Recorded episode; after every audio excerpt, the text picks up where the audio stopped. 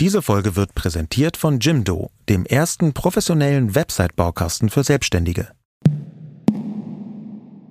Hallo und herzlich willkommen zu einer neuen Ausgabe von Feel the News.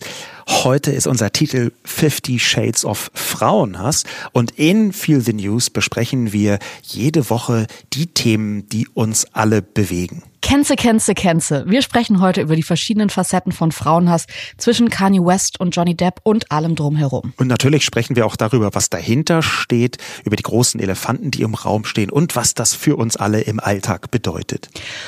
Uns fällt immer wieder auf, wie viele Menschen im Alltag frauenfeindlich sind, ohne es zu merken oder sogar noch schlimmer, es merken und es ihnen aber trotzdem einfach egal ist. Heute wollen wir über so verschiedene Facetten von Frauenhass sprechen, denn manchmal zeigen die sich so ganz klar, da wissen wir alle, wir haben uns darauf geeinigt, das ist nicht cool, wir machen keine Blondinenwitze mehr, wir sind da weiter inzwischen, aber es gibt eben auch ganz viele Punkte, in denen Frauen weiterhin gehasst und unterdrückt werden.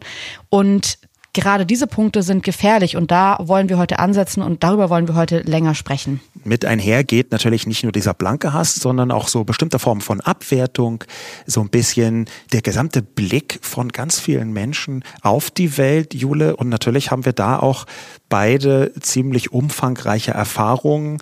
Du ganz im Vordergrund als äh, jemand, der unmittelbar betroffen ist und ich aber auch als jemand, der zumindest versucht, darauf zu achten. Als ich auf Instagram ähm, gepostet habe, dass wir eine Folge über Frauenhass machen, habe ich ganz viele Nachrichten von euch bekommen, unter anderem die Nachricht von Sandra, die mir schrieb, mein Eindruck ist ein zunehmender Backlash, gestärkt durch Ignoranz. Beispiel das sogenannte Gendern, was ich gerne als diskriminierungsfreie Sprache bezeichne. Verrückt, dass das Sichtbarmachen von mehr als dem weißen Hetenmann als hysterisch bis unnötig und übertrieben bezeichnet wird. Nach etlichen tausend Jahren hätte Frau sich ja auch gefälligst an die linguistische Burka gewöhnen können. Werbung. Sascha, ich würde gerne nochmal mit dir über Formbar sprechen. Wir haben uns unser wunderschönes Bücherregal bei Formbar designt, designen lassen und ich würde gerne heute nochmal ein paar Sätze über das Design verlieren, weil ich das wirklich so besonders finde bei Formbar, es sieht ein bisschen so aus, als hätten wir acht Leute in unsere Wohnung kommen lassen und die hätten das dann alles ausgemessen und entworfen und sich auch nochmal kreative Gedanken gemacht, weil dieses Möbelstück einfach am Ende so besonders aussieht. Ja, irgendwie hat man den Eindruck, da haben eine Innenarchitektin und der Schreiner tagelang zusammen dran gearbeitet. Es ist nämlich so, dass so rein vom Designaspekt, wir haben ja wirklich viele Möbelanbieter ausprobiert, man bei den allermeisten merkt, ah ja, das ist eins von der Sorte. Ne? Man kommt auch zu irgendwelchen Freunden, dann merkt man, ah, guck mal, die haben auch ein Regal von denen, die das dann äh, irgendwoher liefern. Und das ist nicht so bei Formbar. Auch deswegen, weil man da in dem Konfigurator das alles ziemlich gut einstellen kann und da auch Designs drin hat, so vorgegebene Muster, die es woanders gar nicht gibt und die so ganz kleinteilig auch änderbar sind und personalisierbar sind. Das ist so eine richtige ein richtiges Designmöbel und das gefällt mir besonders gut. Ja, also ich finde, diese Einzigartigkeit macht Formbar schon aus. Und man muss auch dazu sagen, wir beide haben jetzt nicht das größte Händchen irgendwie dafür, ein Möbelstück von from scratch zu designen. Und wir haben es trotzdem hinbekommen, da ein wahnsinnig ästhetisches Möbelstück rauszubekommen. Und das finde ich halt so toll.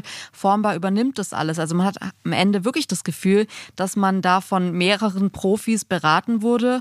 Und auch wenn man alles selbst konfiguriert, ist es ja so, dass am Ende nochmal DesignerInnen von Formbar drüber sehen, was ich auch super entlastend finde, dass man nicht selbst irgendwie dann Angst hat, irgendeinen Fehler im Design gemacht zu haben, der einem dann erst auch beim Aufbau auffällt, weil man natürlich das nicht studiert hat oder Ahnung davon hat. Und gerade da setzt Formbar an und ihr kriegt wirklich, geht mal auf die Formbar-Seite, auch auf Instagram und schaut euch einfach an, was da für Ergebnisse rauskommen können und lasst euch inspirieren. Es ist wirklich einfach ein absolutes kreatives Paradies. Ihr könnt jetzt auf form.bar slash Herzensmöbel, also mit OE gehen und dort mit dem Code Herzensmöbel sagenhafte 30% Rabatt insgesamt bekommen. Äh, das gab es bisher so gar nicht und es lohnt sich tatsächlich, weil man am Ende ein wirklich sehr, sehr schönes Möbelstück zu Hause hat. Viel Spaß beim Ausprobieren. Werbung Ende. Ich habe erstaunlich viele Nachrichten zum Gendern bekommen und erstmal war das jetzt für mich nicht ein Thema, wo ich mir dachte, ach super, das werden wir heute auf jeden Fall machen. Ich finde es aber interessant, weil natürlich da in, im Gendern auch Frauenhass drinsteckt. Aber ich hätte das ehrlich gesagt eher mal über eine Folge, in einer Folge über Feminismus gesehen oder so. Oder wenn wir so drüber sprechen, was kann man so, wie ist die neue Gesellschaft zusammengebaut oder so. Aber klar, wenn man gendert, dann ist man gezwungenermaßen auch direkt Frauenhass ausgesetzt. Wir ja auch ganz direkt hier im Podcast. Und zwar, wenn man sich die Bewertungen ansieht. Es gibt nämlich Menschen, die sagen, wenn gegendert wird, höre ich mir den Podcast nicht an. Ich finde es scheiße, dass gegendert wird. Ja, und dann muss man natürlich erst mal sagen, nicht jede Person, die nicht gendern möchte, hasst gleich Frauen. Das ist, glaube ich, wichtig zu betonen. Aber was super interessant ist, wenn man sich das Gendern anguckt, dann ist das ein hochsymbolisches Schlachtfeld. Und da wird so ein bisschen bisschen der Fortschritt verhandelt. Beim Gendern geht es so um ganz neue Perspektiven darauf, wen nimmt man Mitte der Gesellschaft, wer wird so repräsentiert, wer wird direkt mit angesprochen und wer muss sich mit angesprochen fühlen. Und Gendern ist da tatsächlich ein Symbol. Wir gendern ja unter anderem auch deswegen, weil solche Symbole eine Wirkung haben. Und wenn man anfängt, gegen dieses Symbol zu kämpfen, dann kann das ein Hinweis darauf sein, dass man vielleicht nicht unmittelbar Frauen hasst, okay, dass man aber eine Perspektive auf die Welt hat, in der Frauen eine untergeordnete Rolle spielen. Und das ist quasi die, das Fundament, auf dem irgendwann Frauenhass stattfinden kann.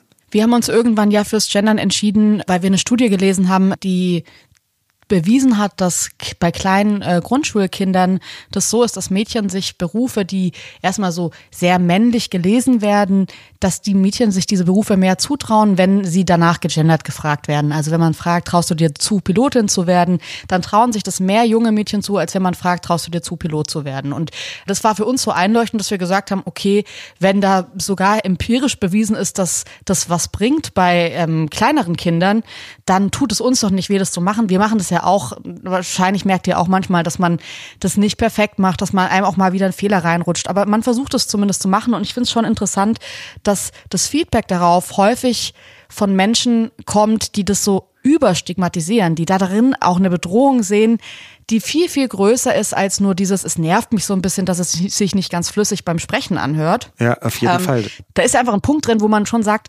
okay, hier geht's um mehr und es ist auch oft, würde ich sagen, aus konservativen Umfeldern, ähm, dass es so eine krasse Kritik bekommt.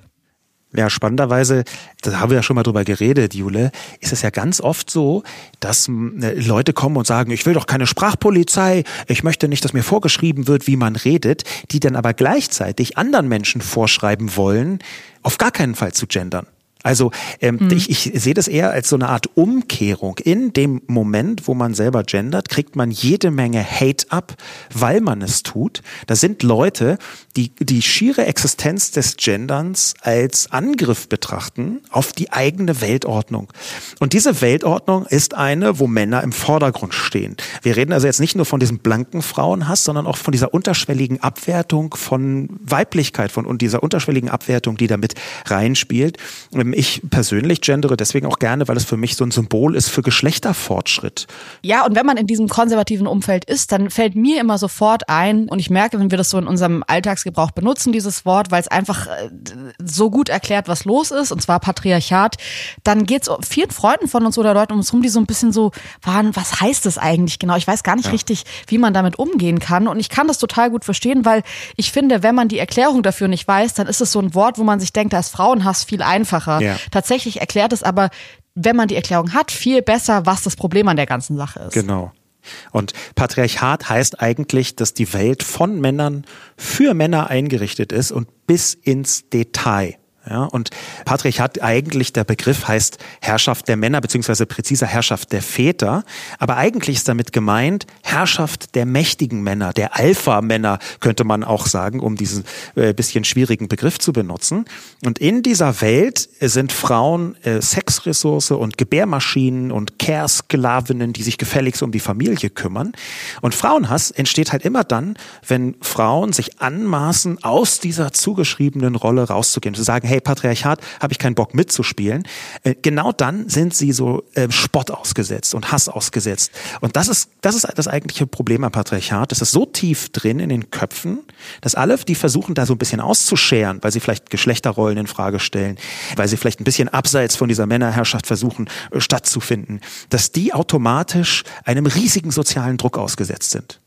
Und das wohl bekannteste, berühmteste Beispiel zeigt eigentlich sehr gut, dass es dieses Fifty Shades of Frauenhass eben durch das Patriarchat so krass gestärkt wird, dass plötzlich so Beispiele auftauchen wie eben Kim Kardashian. Kim Kardashian, eine der mächtigsten Frauen der Welt, die so krass das Patriarchat in den 15 Jahren, die sie jetzt schon so in der medialen Öffentlichkeit ist, zu spüren bekommt, dass man sagen muss, es ist nicht der eine Fall, in dem ihr mal was Schlimmes passiert ist, sondern es fängt an mit einem Sextape von ihr, das geleakt wurde gegen ihren Willen, das äh, bis heute auf Plattformen zu finden ist, gegen das sie sich bis heute wehrt. Gerade jetzt die neue Staffel Keeping Up with the Kardashians ist es wieder ein Riesenthema, weil plötzlich ein Mann um die Ecke kommt, der sagt, ich habe noch unveröffentlichtes Material aus diesem Sextape, das ich jetzt veröffentlichen werde. Ich drohe damit und man, man konnte das dann als NFT kaufen und so. Also wirklich völlig verrückt und wieder die Frau, die so als Ware dargestellt wird und als erpressbare Ware auch, selbst wenn sie die mächtigste Frau der Welt ist.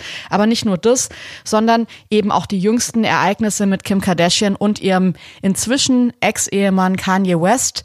Auch ein super einflussreicher Rapper, aber da war plötzlich so ein Punkt in dieser Ehe, in dieser Beziehung öffentlich, den man einsehen konnte, der schwierig wurde und wo Kim Kardashian plötzlich von dieser Frau, die vielleicht auch Publicity mag und sich gern selbst inszeniert, zu einer Frau wurde, die belästigt wird von ihrem Ehemann oder von ihrem Mann, von dem sie sich gerade scheiden lässt. Das fing damit an, dass sie sich scheiden lassen wollte und Kanye West gesagt hat, ich will mich aber nicht scheiden lassen. Wenn du das willst, ist ja cool, aber ich will das nicht.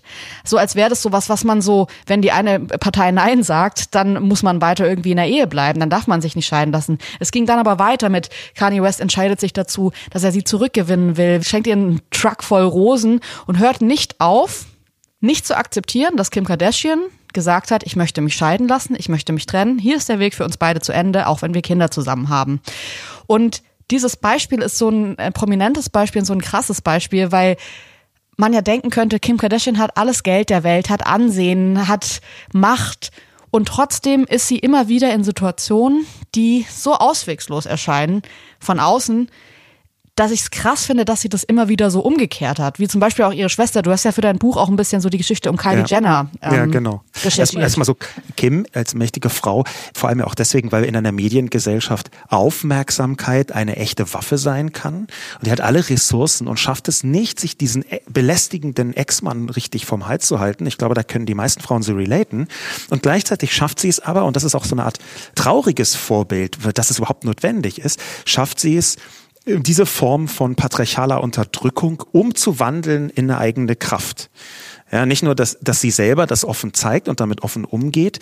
Kylie Jenner, die auch zum Kardashian-Clan gehört, die hat äh, sogar eine bestimmte Form von Frauenhassabwertung nämlich umgewandelt in einen wirtschaftlichen Erfolg. Das ist vor mehreren Jahren passiert, als sie belästigt worden ist im Internet, ganz übel beschimpft worden ist, weil sie ihre Lippen äh, mutmaßlich hat aufspritzen lassen, was das Recht von jeder Person ist, das genauso zu machen. Und da hat sie so viel Hass erdulden müssen, dass sie zu einem Meme geworden, zu einem richtig frauenfeindlichen Meme, dass sie gesagt hat, okay, jetzt zeige ich es euch und rufe eine Lippenpflege ins Leben. Sie hat dann aus diesem Hass eine eigene Lippenkosmetiklinie hergestellt, wirklich direkt umgemünzt und ist damit zur jüngsten Selfmade-Milliardärin aller Zeiten geworden. Also sie ist mit 23 Jahren war Kylie Jenner denn Milliardärin. Ähm, Mark Zuckerberg war bis dahin die jüngste Selfmade-Milliardär der Welt. Der hat 24 äh, Jahre gebraucht seines Lebens. Und dann hat aber Kylie Jenner es tatsächlich geschafft, es so umzudrehen. Das Problem ist natürlich, Normalerweise ist diese Umdrehung fast unmöglich.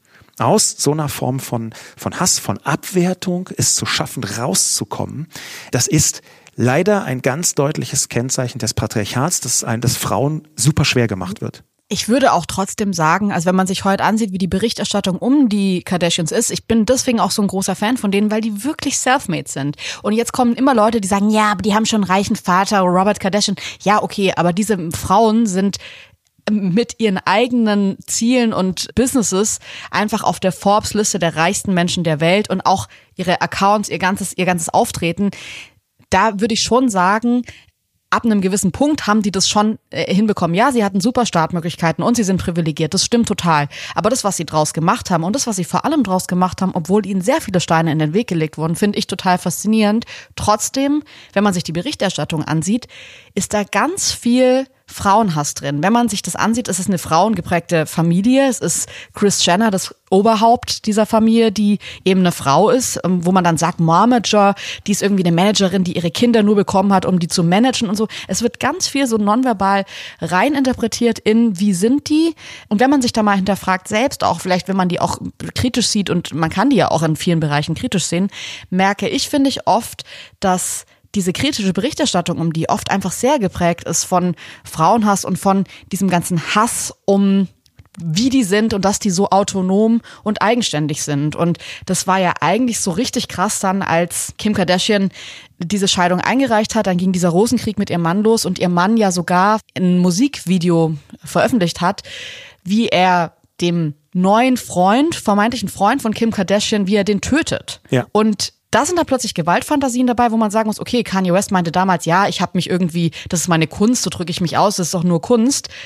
Ja, aber wow, also das nimmt hier jetzt gerade Ausmaße an, wo ich schon sagen würde, es ist schwierig, sich einfach hinter einem Kunstbegriff zu verstecken und zu sagen, ja, ich bin nicht frauenfeindlich, ich bin einfach ein Künstler. Ja, und diese, diese Form von Gewaltfantasien, die sind ein Aspekt. Ein anderer Aspekt äh, des Patriarchats selbst ähm, ist die ständige Verharmlosung und die ständige Reduktion, das immer kleiner machen von gefährlichen Erlebnissen, von Gefahren für Frauen. Ähm, also bis in, in, die einzelnen Worte. Du hast gerade so ein Wort benutzt, Rosenkrieg. Das hört sich fast romantisch an. Und tatsächlich ist das, was bei Rosenkrieg passiert, insbesondere für Frauen, ganz selten total romantisch, obwohl es so ein schönes Wort ist. Und schöne Worte zu finden für katastrophale Situationen. Ja, da ist ja jemand vielleicht mal ein bisschen eifersüchtig oder so. Solche, mhm. solche Umschreibungen dafür zu finden, dass am Ende eine Frau von einem Mann radikal und manchmal sogar körperlich unterdrückt wird. Das ist, das ist genau Patriarchat bis hin zu einer Täter-Opfer-Umkehr. Einer der ganz großen Tricks des Patriarchats ist es, ganz häufig eine Tat dem Opfer zuzuschreiben. Also im Zweifel der Frau zuzuschreiben. Als Trevor Noah vor einiger Zeit mal über Kim Kardashian gesprochen hat, da äh, gibt es ein Zitat von ihm, was das ganz gut illustriert. Er ist bei seiner Mutter aufgewachsen. Äh, sein, sein Vater war, oder die, die Partner äh, seiner Mutter waren gewalttätig. Ähm, ist dann auf die Polizeistation gegangen, hatte sie begleitet. Sie hat dann gesagt, ja, ich wurde geschlagen, es gab ja häusliche Gewalt und sie wird in der Polizeistation gefragt, aha, Ihr Mann hat Sie ja so geschlagen, was haben Sie denn getan? Was haben Sie denn gesagt? Ja, genau. Am Ende ist äh, genau da eine Welt, in der Frauen nicht nur erklären müssen, was passiert ist, nicht nur antworten müssen auf solche Fragen, sondern sich rechtfertigen müssen. Und das finde ich ist nochmal ein großer Unterschied, wenn man erzählt, hallo, hier, mir ist hier was passiert und man kommt sofort in so eine Verhörsituation, in eine Rechtfertigungsebene, die ich auch ehrlich gesagt als Frau oft im Alltag erlebe, wenn ich sage, hey, das und das ist scheiße gelaufen, das ist ein Mann beteiligt und es das heißt dann so, ach, das kann ich mir gar nicht vorstellen, der ist doch total nett. Wirklich, so ist das passiert. Und das natürlich, auch wenn das die Leute nicht böse meinen, sofort so eine Unterschwelligkeit von, stimmt das, was du hier gerade sagst oder lügst du gerade? Kann es sein, dass es vielleicht auch eine andere Wahrheit dazu gibt? Was hast du denn gemacht? Und da sind wir eigentlich perfekt in dieser Täter-Opfer-Rolle drin, von der du gerade gesprochen hast, die einfach krass ist und die Frauen auch, kann ich total verstehen, ermüdet und erschöpft, weil man irgendwann denkt, ich habe gerade nicht die Kraft, das so zu rechtfertigen und so zu verteidigen, dann nehme ich es einfach hin. Und dieses einfach hinnehmen ist natürlich problematisch. Auf der anderen Seite spart es manchmal auch Kräfte, die ich total nachvollziehen kann, auch wenn man natürlich sagen muss, im Großen und Ganzen wäre es viel besser, diesen jeden Kampf zu kämpfen. Aber da irgendwie so ein bisschen dieses Pick Your Fights zu wählen und sich als Frau zu überlegen, habe ich gerade die Ressourcen und die Kraft, das so anzugehen, finde ich schon schwierig und deswegen finde ich es auch wichtig, drüber zu reden, weil man merkt, dass die Gesellschaft den sozialen Preis für Frauen extrem hochtreibt. Ungerechtigkeit, auf Ungerechtigkeiten aufmerksam zu machen. Ja. Und das darf eigentlich nicht sein. Man muss eigentlich als Frau einfach erzählen können, ohne dass man das Gefühl hat, es wird einem nicht geglaubt, man muss jetzt die besten Argumente haben und wenn sich das in irgendeiner Form nicht schlüssig und glaubhaft für Dritte anhört, dann wird man sofort der Lüge bezichtigt, weil man liegt dann ja falsch. Du hast ähm, ja irgendwie den, den Prozess verfolgt, der gerade im Gang ist, von einer anderen prominenten Frau mit ihrem vielleicht sogar noch ein bisschen prominenteren Mann, Amber Heard, ja. und im Prozess mit Ex-Ehemann Johnny Depp. Ähm, hast du da so ein paar Einblicke gewinnen können? Auch so, wie, wie das in den Medien stattfindet? Ja, also es ist natürlich, äh, wenn wir jetzt ein bisschen wegkommen von Kim Kardashian und Kanye West, ein ganz anderer Fall. Nur weil diese Frauen jetzt beide in der Öffentlichkeit stehen und beide Frauenhass erleben, ähm, würde ich trotzdem sagen, dass es ein bisschen anders ist, weil bei Kim Kardashian kann man es besser einsehen, was da passiert ist. Das liegt auch alles so in der Vergangenheit man weiß auch, wie sie reagiert hat, wie Kanye West reagiert hat. Ich glaube, dass es manchmal eben sehr eindeutige Fälle von Frauenhass gibt, wo man eben sagt, okay, hier müssen wir nicht drüber reden, hier muss man eigentlich nur erwähnen, dass es passiert, weil es gibt keine Bewertungsebene mehr, ob das Frauenhass ist oder nicht. Dann gibt es aber eben auch irgendwie Amber Heard, die gerade in einem Prozess mit ihrem Ex-Mann steckt und Natürlich, alle lieben diesen Johnny Depp. Ich habe auch Fluch der Karibik gesehen, fand das toll und das ist irgendwie mein sympathischer Kindheitstrottel schusseliger Schauspieler, den man ja irgendwie auch so ein bisschen, also diese Charakter, dieser Charakter, der schon da so stolpert mit der Bulle voll rum durch einen Film tänzelt. Natürlich will man, dass der unschuldig ist. Und das ist ein sympathischer Typ, das verstehe ich auch. Aber was ich eigentlich interessant finde dahinter, ist nicht die Frage nach, wer ist hier Täter und wer ist Opfer, wer hat Schuld und wer hat keine Schuld, sondern wie wird über Amber Heard in diesem Prozess berichtet und wie wird über Johnny Depp berichtet. Und da würde ich schon sagen, dass es ganz klar Frauenhass sichtbar wird, weil das ganze Internet oder ein großer Teil des Internets daran mitarbeitet, während des Prozesses herauszuarbeiten, warum Amber Heard schuldig ist. Also die Schuldige steht in der medialen Aufbereitung, in den Kommentarspalten auf der Seite der Fans fester, als das vielleicht für den Moment gut ist weil dieses Verfahren läuft gerade noch und es kommen auf beiden Seiten wirklich dreckige Geschichten raus und man hat nicht das Gefühl, ha, es ist völlig klar, dass Amber Heard hier die Täterin ist und die rachsüchtige Ex-Frau, die irgendwie Heiratsschwindlerin ist und sich da jetzt äh, bereichern wollte in der Ehe, sondern es geht darum, es werden kleine Ausschnitte geteilt, die, die zeigen, wie unglaubwürdig sie ist. Obwohl es diese Ausschnitte auch von Johnny Depp gibt, wird es im Internet mehr hochgekocht, dass sie eben so die Schuldige ist, die Täterin ist und die ist, der man keinen Glauben schenken soll. Und dafür werden Beweise gesammelt. Das ist natürlich am Ende patriarchal, dass das passiert. Und ja. ich glaube, die Schwierigkeit in diesem Prozess ist, sie hat auch was gemacht. Und das ist oft die Schwierigkeit, weswegen Frauen dann Glaubwürdigkeit abgesprochen wird, wenn sie mal in einem anderen Bereich nicht glaubwürdig waren. Da, da ist das Patriarchat ja auch einfach so die Ungleichbehandlung, ähm, dass man Männern einfach mehr durchgehen lässt als Frauen ja, dass man bei Frauen versucht, die Verhaltensweisen in der Vergangenheit dazu zu benutzen, um was Aktuelles zu erklären. Und nicht, dass das immer völlig falsch ist. Es wird halt nur bei Männern sehr viel seltener gemacht oder es ist dann die mhm. große Ausnahme. Man hat eine Vielzahl von äh, Sprachregelungen. Da, naja, da hat der mal eine schwierige Phase gehabt oder so. Und da, da gibt es wieder dieses Muster der patriarchalen Verharmlosung. Interessant war auch dazu ein Artikel von Sophie Passmann in der Zeit. Wirklich große Empfehlung auch zu diesem Fall, weil es auch so ein bisschen darum geht, nicht zu sagen, okay, wir schauen jetzt nach der oder dem Schuldigen, sondern es geht so ein bisschen darum, wie reagiert die Gesellschaft auf so einen Fall und wenn so dreckige Wäsche in der Öffentlichkeit gewaschen wird. Und Sophie hat so ein bisschen diese These gehabt, das Internet ist eben nicht die Welt und MeToo nicht die Bundesliga. Also es ist eben nicht, MeToo ist eben keine Sache und kein, kein Thema, bei dem man entweder Fan oder kein Fan ist oder sagen ja oder nein und Like oder Dislike drücken kann. Es ist halt nicht so einfach und das würde ich vielleicht so, das schwebt vielleicht so ein bisschen über diesem ganzen Amber Heard und Johnny Depp Prozess, dass beide sich Dinge zu Schulden kommen lassen, Taten zu Schulden kommen lassen haben, die schlimm sind und die absolut nicht in Ordnung sind. Aber eine der beiden Personen wird aufgrund ihres Geschlechts niedriger gestellt, beziehungsweise diskriminiert auf eine Weise, auf die das bei Johnny Depp nicht passiert. Und ich glaube, darauf aufmerksam zu machen und genauer hinzusehen und sich zu hinterfragen, glaube ich der jetzt nicht, weil sie was Schlimmes getan hat oder glaube ich ihr nicht, weil sehr viele Leute daran interessiert sind, dass man ihr nicht glaubt, weil man halt lieber Johnny Depp glaubt. Das ist, glaube ich, wichtig bei dieser ganzen Thematik grundsätzlich, auch wenn es natürlich ein anderer Fall ist. Bei Kim Kardashian würde ich trotzdem sagen, es ist halt ein sehr berühmtes, gerade sehr medial verfolgtes Beispiel von Frauenhass. Lass uns doch mal vielleicht so in die verschiedenen Facetten vom Frauenhass reingehen. Einer, den wir beide beobachtet haben, da haben wir uns noch nicht so ausgetauscht. Beide gemerkt, huch, da passiert irgendwas, ist ja einfach dieser un unbändige Hass gegen InfluencerInnen. Also eben vor allem gegen Frauen, die im Internet als Influencerinnen arbeiten. Und das scheint mir so ein bisschen, als da darf jeder mal die doof finden. Die dürfen immer abgewertet werden. Ich habe eingangs ja schon gesagt, wir haben uns irgendwie darauf geeinigt, dass wir Blondinenwitze so nicht mehr bringen, weil das halt einfach sexistisch und dumm ist.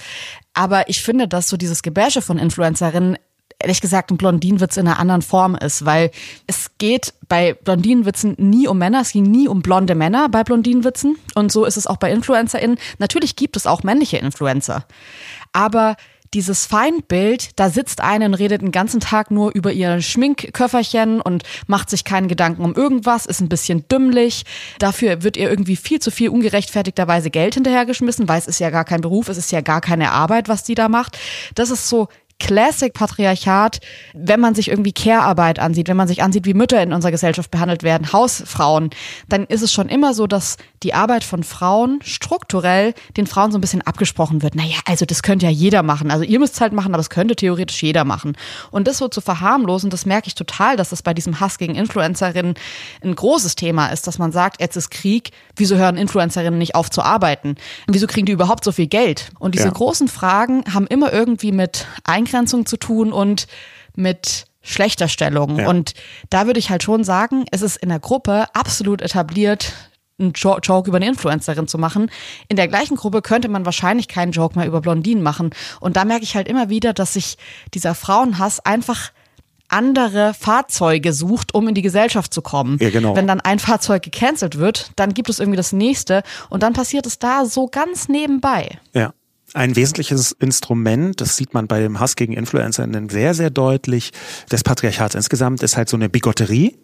Also ein Doppelstandard, mit anderen Worten, dem einen Mann Sachen durchgehen zu lassen, die man bei der Frau komplett aufspießt. Ja, wir haben das ganz häufig erlebt. Äh, angenommen, da ist irgendein Fußballer und der ist halt nach Dubai geflogen und ist da irgendwo und macht ein Video, ein Selfie von sich selbst. Dann finden das alle super. Wow, der macht ein Selfie toll, der macht da Urlaub. Wow, interessant. In dem Moment, ja. wo das eine Influencerin macht, wird sie geroastet dafür, dass sie überhaupt geflogen ist. Was fällt ja ein? Du bist also geflogen. Das ist ja auch umweltschädlich. Das heißt, diese Form von Doppelbehandlung, die sehen wir regelmäßig. Und das heißt nicht, dass es immer und überall so ist. Aber das heißt schon, dass es in der Tendenz und im Durchschnitt Frauen eher übel genommen wird. Der, denen wird weniger durchgehen lassen. Ich finde auch schon das Schwierige und ich meine, wenn wir jetzt bei diesem Punkt sind, er, er, zeigt sich auch immer wieder bei anderen Punkten, wo fängt berechtigte Kritik an und wo endet es dann in Frauenhass? Ich finde es schon schwierig, weil natürlich, wenn wir jetzt darüber sprechen, gerade bei dem InfluencerInnen-Thema, ich verstehe schon, dass da auch eine Ebene drin ist, die man absolut kritisieren kann und die auch kritisiert werden muss, genauso wie bei allen anderen Berufen und bei allen anderen Öffentlichkeiten. Problematisch ist aber so ein bisschen, und ich glaube, deswegen ist es auch noch so ein Problem in unserer Gesellschaft, dass die Grenzen eben sehr fließend sind, dass Frauenhasser sehr leicht sich unter diesem Deckmantel der Kritik verstehen können und Kritiker innen sich sehr leicht äh, so reinfaden in so einen Frauenhass, bei dem sie vielleicht gar nicht denken, dass es einer ist. Oder mir ging es auch schon selbst so, dass ich mich an Sachen beteiligt habe, wo ich danach dachte, ach krass, das ist jetzt einfach, weil ich auch natürlich im Patriarchat aufgewachsen bin und das eben nicht nur eine Sache von, von Männern ist, von weißen Cis-Männern, sondern von allen so ein bisschen. Das sind aber natürlich trotzdem noch diese Fälle. Wir haben jetzt irgendwie Kim Kardashian, Amber Heard, InfluencerInnen, die finden auf einer Bühne statt. Die werden auch auf einer Bühne verteidigt. Das sehen viele Leute. Es gibt, und das weiß ich als Frau, einfach, das, das ist, das kannst du einfach als Mann nicht so nachvollziehen, wie das Frauen im Alltag erleben oder Menschen, die weiblich gelesen werden, dass es so einen Alltagsfrauenhass gibt, mit dem Frauen jeden Tag strugglen und vor allem oft unerwartet strugglen. Also wenn jetzt eine Influencerin ein Statement veröffentlicht, dann kann sie so ein bisschen mit damit rechnen, weil sie sich für Öffentlichkeit entschieden hat, dass danach auch, weil sie eine Frau ist, irgendwas Dummes kommen wird. Was ich aber so schwierig und schlimm finde, ist, dass Frauenhass im Alltag oft sehr unerwartet kommt und dass es sich unerwartet in Situationen zeigt, die man so gar nicht berechnet hat, die man vielleicht selbst für sich erstmal bewerten muss und deswegen auch im ersten Moment denkt, das ist in Ordnung und vielleicht erst im zweiten oder dritten denkt, das ist gar nichts dran in Ordnung. Wir haben eine Nachricht von Annemarie bekommen, die aus ihrem Alltag erzählt hat. Mir fällt das immer wieder im Job vor oder besser gesagt auf die Füße. Zum einen bin ich 31, ledig und habe keine Kinder. Arbeite als Projektingenieurin im Maschinenbau. Männerdomäne. Ich bin die einzige und erste Frau in dieser Abteilung und Position. Man hat keine Chance, in die Führungsebene zu gelangen, trotz besten Abschlüssen, elf Jahre Berufserfahrung, bestes Kundenfeedback etc. Man könnte ja schwanger werden, man könnte zu emotional sein. Man geht anders an Probleme heran als die männlichen Kollegen. Man sollte bissiger sein, obwohl die Ziele gleich oder sogar besser erfüllt werden. Die Frau gilt als das schwächere Geschlecht. Wieso? Haben die Männer Angst, dass es mit einer weiblichen Person vielleicht besser funktioniert und sie dann überflüssig werden? Quatsch. Warum lernen wir nicht voneinander, nehmen die jeweiligen Vorzüge und Herangehensweisen des anderen an? Ja, das ist natürlich, äh, gerade wenn man in so einem technischen Beruf Männerdomäne unterwegs ist, dann wird also ab Werk, das ist eben auch patriarchal, werden so der Frau bestimmte Rollen zugeschrieben und wenn sie die erfüllt, gut. Und wenn sie die nicht erfüllt, dann kriegt sie Druck. Genau das ist Patriarchat. Und hier beschreibt Annemarie, wie sie, weil sie halt in so einer Männerdomäne unterwegs ist, richtig Gegendruck bekommt. Die soll zurückgedrängt werden in die Rolle, die man ihr patriarchal zugeschrieben hat. Gefälligst irgendwie Kinder und Erziehung. Und das, das ist richtig, dass Annemarie hier von einer Angst von Männern spricht. Das würde ich auch nicht unterschätzen. Ja, also die Angst der Männer, die ist sehr allgegenwärtig und die ist ein Teil der Problematik. Ich würde es aber nicht immer auf die Angst alleine schieben, weil Angst ist eine Dimension, eine andere ist einfach auch Arschlochhaftigkeit. Eine andere ist auch einfach wirklich Bösartigkeit. Und ich würde das nicht allen unterstellen, aber manchmal gibt es da diesen offenen Frauenhass, der sich darin äußert, dass man jemandem wie Annemarie im Ingenieursbereich sagt, so, äh, geh mal zurück an den Herd. Das heißt, nimm mal gefälligst die Rolle wahr, die dir zugeschrieben wird. Und du, du hast ja auch ziemlich umfangreiche Erfahrungen mit Alltagshass, ne? Ja, was mir vor allem auffällt, ist so eine Geschichte, wie Annemarie sie jetzt erzählt, die ist ja absolut real. Das ist kein Einzelfall, das ist ein strukturelles Problem, dass Frauen so wahrgenommen werden. Wenn man sich jetzt aber ansieht, wie die Diskussion eben um Frauenquote ist in unserer ja. Gesellschaft, wie viele Männer da ankommen, die sagen, oh meine Güte, also das braucht man jetzt auch noch oder was. Und man hat so das Gefühl, das ist so eine Ignoranz, das ist auch so ein sich nicht mit Lebensrealitäten auseinandersetzen wollen, einfach weil sie einen nicht betreffen. Und ich kann total verstehen, dass es das ein Thema ist, das Frauen viel wütender macht, als sie es vielleicht auch in diesem Einzelfall dann sein sollten oder nicht sein sollten. Ich kann total verstehen, dass man da emotional wird. Mir geht es auch so, dass ich meine Stimme überschlägt sich, ich werde schneller, ich werde emotionaler, mein Herz rast, mir wird heiß, weil man sich an diese Situation erinnert, wo das passiert. Und das sind Gefühle, die eben da sind, wenn man benachteiligt wird und strukturell benachteiligt wird. Und ich finde es dann echt schwierig, wenn irgendwie so Leute in die Diskussion mit einsteigen, die sagen, jetzt habt euch doch nicht so. Oder ich kenne auch Frauen, für die ist es nicht so ein Problem. Und du hast so das Gefühl, wir können nicht mal als Gesellschaft über diese Struktur sprechen und das anerkennen, dass es mehr als eine Geschichte ist, die hier gerade erzählt wurde. Und ähm, ich glaube, dass es, wenn wir über diese einzelnen Facetten sprechen, total wichtig ist, dass es jetzt Facetten sind, aber diese Facetten sind eben Puzzlestücke, die am Ende ein strukturelles Problem, das wir als Gesellschaft schon immer hatten und haben, betitelt. Hast du denn selber so Erlebnisse, wo dir so ganz eindrücklich klar geworden ist, huch, hier steht jetzt mehr dahinter, hier bin ich jetzt gegen so eine Wand aus patriarchaler Frauenablehnung, Abwertung oder Hass geprallt? Also ich glaube, es gibt Fälle, die ich auch schon erlebt habe, die jetzt hier so einfach zu beschreiben wären. Ich finde aber tatsächlich, dass die Problematik oft gar nicht so sehr in den Fällen liegt, in denen man das so leicht betiteln kann, wo ich könnte jetzt eine Geschichte erzählen, wo alle sagen, ja klar, kann ich verstehen, wo auch Männer sagen, ja klar, kann ich verstehen. Aber mir ist diese Woche, ich habe dir das auch erzählt vor zwei Tagen, was passiert. Und zwar war ich im äh, Parkhaus unten am Auto und ein Mann kam viel zu nah. Ich war alleine im Parkhaus, was ich eh schon einfach, es, es, es gibt einen Grund, warum es Frauenparkplätze im Parkhaus gibt. Das kann ich als Frau total gut nachvollziehen, weil das einfach ein Ort ist, der creepy ist, der gruselig ist, wo auch mal irgendwie 15 Minuten niemand kommt und es war ein kleines Parkhaus und der Mann kam so ums Auto rum, um mich zu fragen, wo es rausgeht. Und er ist aber so auf zwei Meter auf mich zugekommen und hat dann gesagt, Entschuldigung, sehr laut, wo geht's denn hier raus? Und ich habe in dem Moment gemerkt, also ich bin total zusammengezuckt und ich hatte super Angst, habe auch schon den Schlüssel so bereitgelegt, wie man dann so denkt, man könnte sich irgendwie wehren, wenn jemand irgendwie den Entschluss gefasst hat, einen zu überfallen oder so. Und der Mann hat es aber sofort gemerkt und ist dann so zurückgewichen und da dachte ich mir so, ach krass, der hat einfach das ist kein Frauenhasser gewesen. Der wollte mir, glaube ich, keine Angst machen, sondern der hat einfach eine andere Lebensrealität. Und zwar eine, in dem ein Parkhaus kein Ort ist, wo man Angst haben muss. Und in dem auch eine fremde Person keine Person ist, wo man irgendwie einen Sicherheitsabstand wahren muss, um so den Safe Space der anderen Person nicht zu erreichen. Und ich finde solche Situationen viel entscheidender oder auch entscheidend in diesem ganzen großen System Frauenhass, weil das so unterbewusst stattfindet und weil das natürlich am Ende schon ein Nicht-Aufbringen von Empathie ist und zwar von der Empathie, dass Frauen in solchen Situationen häufiger überfallen werden als Männer, einfach weil sie körperlich unterlegen sind und, und, und. Und da ist ganz viel Struktur drin, von der ich mir wünschen würde, dass da mehr Empathie da ist. Und da haben wir noch nicht diese krasse Keule, das ist ein Frauenhasser geschwungen, sondern da geht es einfach erstmal darum, anzuerkennen, es gibt strukturell Unterschiede zwischen Geschlechtern in unserer Gesellschaft und Frauen werden strukturell schlechter behandelt als Männer in ganz vielen Bereichen. Und das ja. ist für mich so ein Beispiel, das ja einfach weg ist von diesem krassen zeig mal eine krasse, sag mal, was du schon so krasses erlebt hast. Ja, vielleicht aber weg äh, von diesem krassen Erlebnis hin zu den krassen Strukturen. Da gibt's mehrere Beispiele. Zwei, die gerade im Gespräch sind, ein kleines und ein eigentlich gigantisches.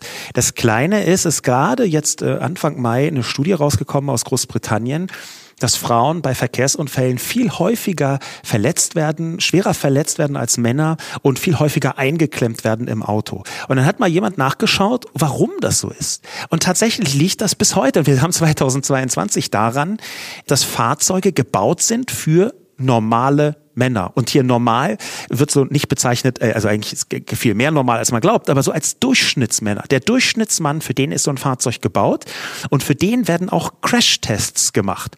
Es werden zwar in Crashtests Frauen auch geprüft, in Anführungszeichen, mit weiblichen Puppen, aber das sind so fast weibliche Kinderpuppen, also super leicht und super klein insgesamt. Mhm. Dahinter steht einfach, dass eine Frauenmissachtung stattfindet bei der Konzeption von Autos und am Ende führt das dazu, dass Frauen schwerer und häufiger verletzt werden bei Autounfällen, weil das Auto um den Mann herum gebaut ist. Und genau das ist auch Patriarchat. Und das ist genau die Art und Weise, wenn wir davon sprechen, die Welt ist von Männern für Männer eingerichtet. Und das ist sogar noch das Kleinere. Das Größere ist dieser rechte Hass gegen Frauen, der jetzt in der Abtreibungsdebatte so ganz offensichtlich wird. Was interessant ist, wir ähm, reden schon seit einigen Wochen über einen Tweet, der uns beiden ja so ein bisschen im Gedächtnis geblieben ist, und zwar von Shura Hashemi, die geschrieben hat, Massenvergewaltigung als Kriegswaffe in der Ukraine, Burka-Pflicht und Mädchen-Schulverbot in Afghanistan, Kriminalisierung von Schwangerschaftsabbrüchen in den USA,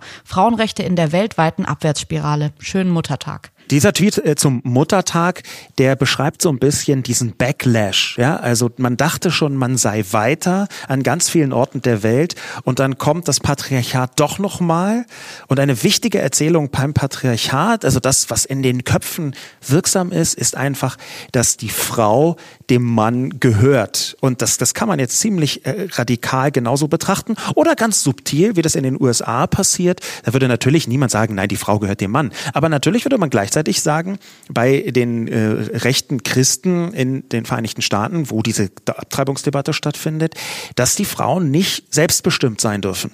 Ja, die widersprechen halt dieser extrem wichtigen Erzählung My Body, My Choice. Das wäre auch das, was ich jederzeit verfechten würde. Und in, in, da in den USA geht es ganz da, krass darum, dass Frauen auf gar keinen Fall abtreiben dürfen, weil ihnen ihr Körper nicht gehört. Das ist der Kern der Debatte. Da wollen Männer über Frauenkörper oder noch präziser über äh, den Körper von Menschen mit Gebärmutter entscheiden. Und die sagen dann, Abtreibung, Katastrophe, Abtreibung darf nicht sein. Es geht hier um diese patriarchale, äh, diesen Ansatz, äh, man muss sich ständig vermehren. Ja, das ist so eine, so eine rechter äh, Aspekt, christlicher rechter Aspekt, der da mit reinspielt, der auch in anderen Religionen damit reinspielt. Das ist ja jetzt nicht so, als seien äh, besonders viele Religionen wahnsinnig abtreibungsfreundlich vorsichtig gesagt. Aber in dieser Erzählung, äh, das geht bis hin dazu, dass bei manchen von den Republikanern äh, das von Trump eingebrachte, die Forderung stattfindet, Frauen, die abtreiben müssen, verurteilt werden, zum Beispiel wegen Mord. Dass also jede Form von Abtreibung Mord sei.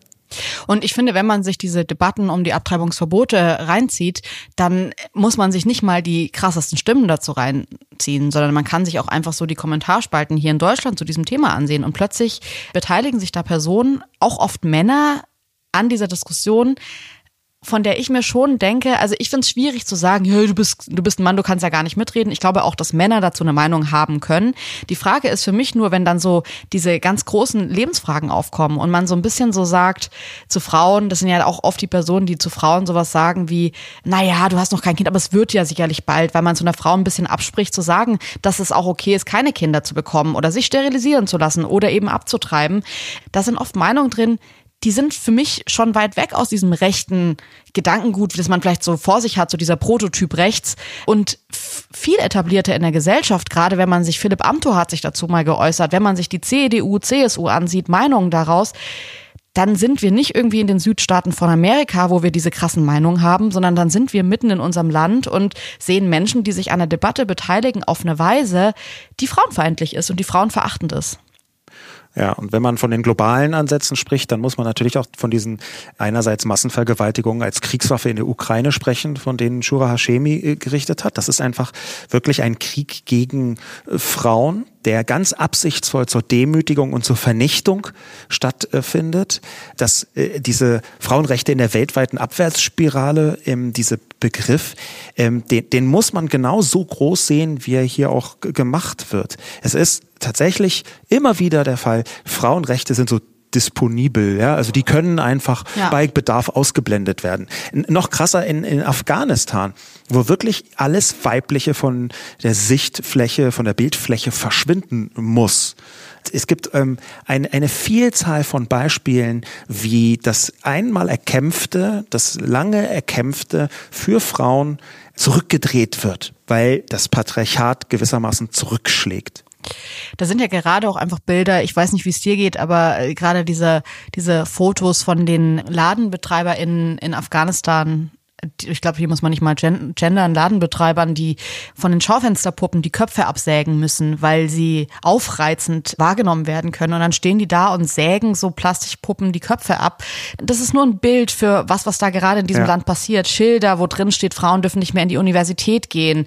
Das trifft mich emotional ja, ich weiß auch, dieser Influencer in Hass und so, der ist real und der ist da, aber das trifft mich auf eine Weise, die mich richtig erschüttert, weil ich da diese Abwärtsspirale, von der äh, Shura Hashemi hier spricht, total nachempfinden kann. Und zwar das, was, was völlig selbstverständlich war, in der Gesellschaft etabliert war und man hat sich darauf geeinigt, dass man so nicht mehr ist, plötzlich umgedreht werden kann. Was für mich zeigt, dass dieses ganz große Argument, das man ja immer so ein bisschen hat, zu sagen, wenn wir nichts machen, dauert es irgendwie 146 Jahre und dann sind die Geschlechter gleichgestellt.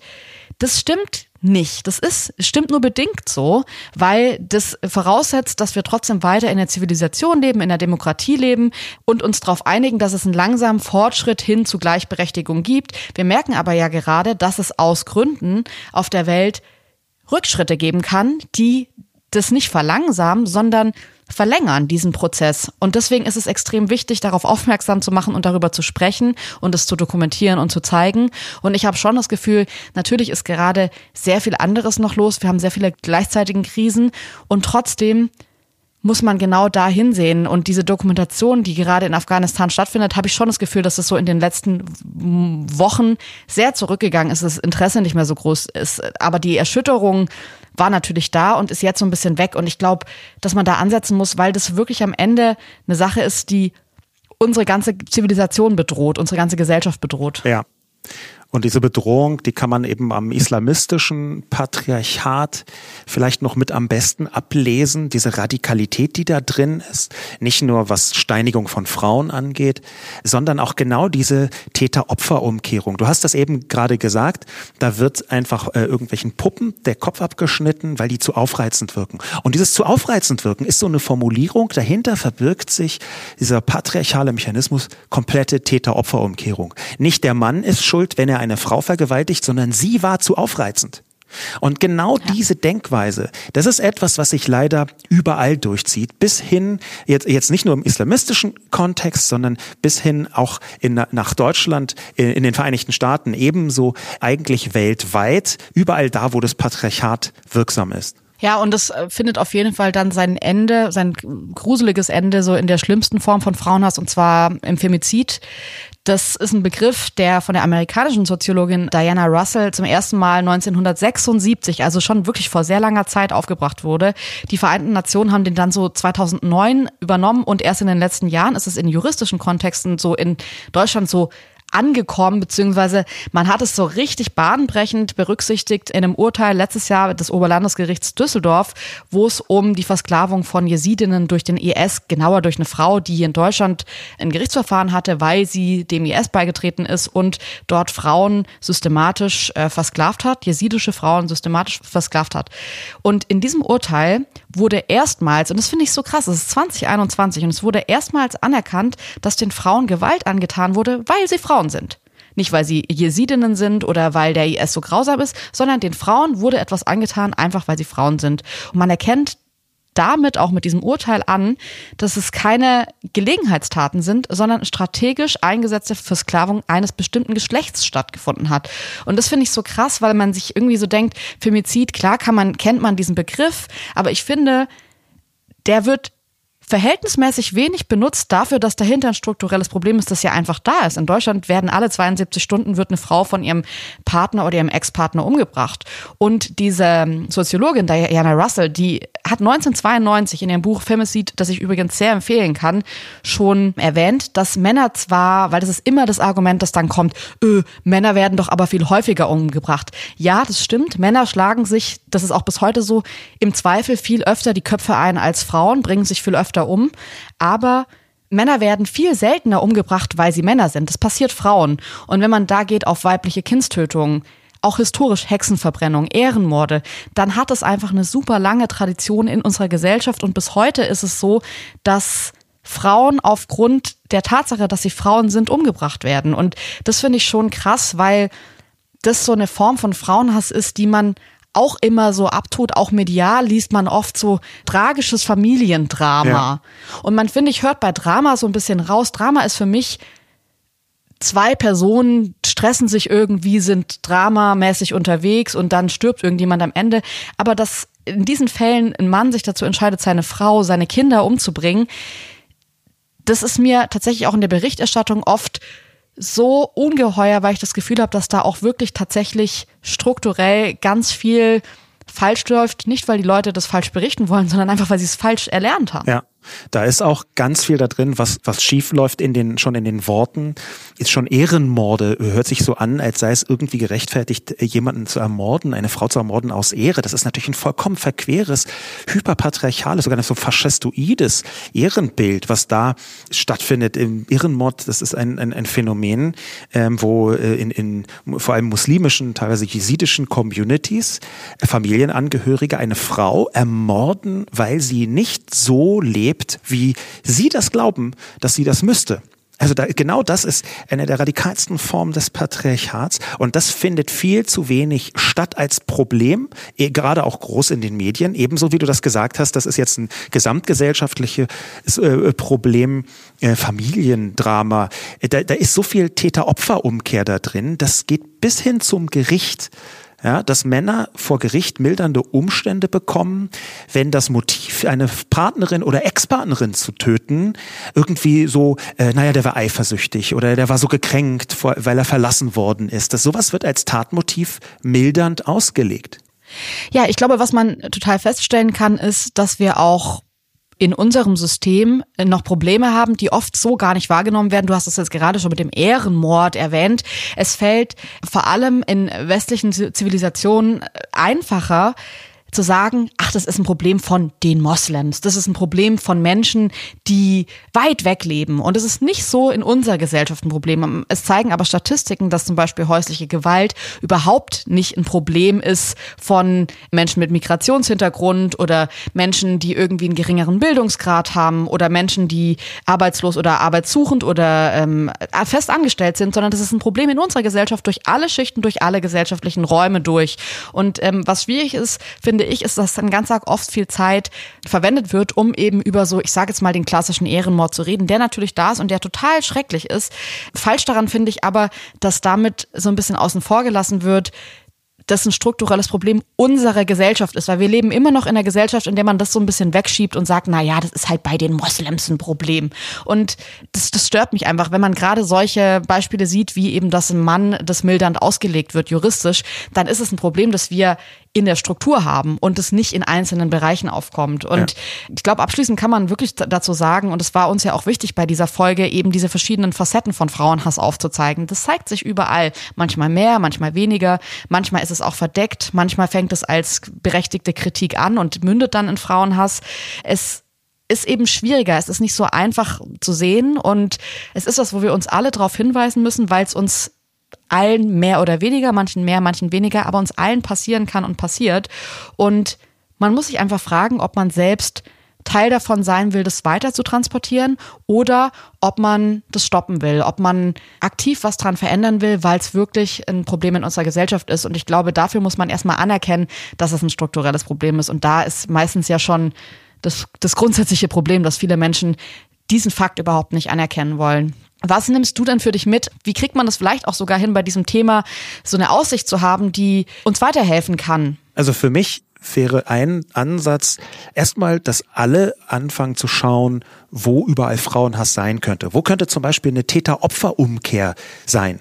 Ja, sich zu vergegenwärtigen, dass ganz viele Dinge, die man Frauen zuschreibt, eigentlich das Problem von denjenigen ist, die das Frauen antun. Ganz viele äh, Täter-Opfer-Umkehrungen finden einfach komplett im Alltag statt. Das ist auch nicht immer so dieses ganz eindeutige, sehr, naja, sie hatte ja einen Minirock an, was so die ganz klassische Täter-Opfer-Umkehr ist. Das kann ein bisschen dazu gehen, dass in der Diskussion gesagt wird, naja, aber die hat auch dazwischen geredet. Naja, aber die hatte auch so eine schrille Stimme. Das sind alles solche Zuschreibungen, wo man anfängt, einfach den Grund bei der Frau zu suchen, obwohl er eigentlich der Grund oder das Problem im Verhalten des Mannes drin stecken. Das wäre der erste Ansatz. Und der zweite Ansatz, das wäre jetzt meine persönliche Sicht, auch eine Botschaft an Männer, speziell äh, cis-hetero-Männer. Also wenn wir so von Männern sprechen, dann ist meistens genau cis-hetero-Männer gemeint. Da denen zu sagen, lasst doch die Frauen tun, was sie wollen. Stülpt doch nicht eure Moralvorstellungen, eure Welthaltung Frauen über, was immer sie tun wollen. Sie Frauen müssen tun dürfen, was the fuck sie wollen. Ich glaube, was mir da noch wichtig ist, abschließend zu sagen, ist, dass es ja auch viele Frauen gibt. Es, dieser Hass gegen Frauen kommt ja nicht nur von Männern, sondern kann auch von Frauen kommen. Dass dann immer wieder so dieses Argument kommt, okay, aber es gibt doch auch Frauen, die Arschlöcher sind. Ich, ich bin keine Frauenhasserin oder Frauenhasser. Ich, ich finde die einfach scheiße. Und ich merke da total oft, dass es, ich habe sogar einen großen Comedian im Kopf, der sich so abfällig ständig über Frauen auslässt. Und ich glaube, wenn man ihn fragen würde, ob er ein Frauenhasser ist, würde er auf jeden Fall sagen, nein, ich auf keinen Fall. Ich merke aber, dass der, und ich glaube, dass dem das selbst gar nicht auffällt, also wenn ich den mal sehe, würde ich das dem voll gerne sagen, immer wenn es darum geht, jemanden scheiße zu finden, hat er sofort drei Frauen an der Hand, die er turbo scheiße findet. Und die Anzahl der männlichen Arschlöcher, die ihm einfallen, ist halt null. Und wenn das passiert, dann würde ich schon sagen, und dann würde ich auch zu Frauen sagen, natürlich kannst du jemanden einfach scheiße finden. Und natürlich können auch Frauen Arschlöcher sein. Man kann auch nicht zu allem sagen, das ist struktureller Frauenhass und kann deswegen keine Frauen kritisieren. Ich würde aber schon sagen, Frauen haben es strukturell so viel schwerer, dass ich mich hüten würde, in der Öffentlichkeit als erste drei Beispiele für ein Arschloch, wenn das geschlechterunspezifisch ist, drei Frauen zu nennen. Und ich glaube, dass das bei Accident viel häufiger passiert, als die Leute wollen, vielleicht auch unbewusst, aber genau da anzusetzen und zu sagen, das darf eigentlich nicht mehr passieren. Wir müssen genauer hinsehen. Bei anderen, aber vor allem bei uns selbst ist der erste Schritt, dem Frauenhass, der sich in der Gesellschaft etabliert hat, zumindest einen Riegel vorzuschieben. Ja, Leute, das war's äh, diese Woche mit unserer Sendung 50 Shades of Frauenhass von Feel the News. Wir freuen uns, wenn ihr euch auch beteiligt und mitdiskutiert auf Social Media. Ihr könnt uns natürlich auch folgen hier bei den ganzen Podcasts auf den Podcast-Plattformen. Ihr könnt uns abonnieren, könnt uns eine Bewertung dalassen, wie ihr die Folge fandet, wie ihr den Podcast allgemein findet, was ihr für Vorstellungen, Veränderungen habt. Wir freuen uns auf euer Feedback und bis dahin wünschen wir euch eine gute Woche. Wir hören uns nächsten Donnerstag wieder. Bis dahin, macht's gut. Ciao. Diese Folge wurde präsentiert von Jimdo, dem ersten professionellen Website-Baukasten für Selbstständige. Feel the News ist eine Studio Bummens Produktion, produziert von Hanna Marahil und Jon Hanschin. Ton und Schnitt Mia Becker.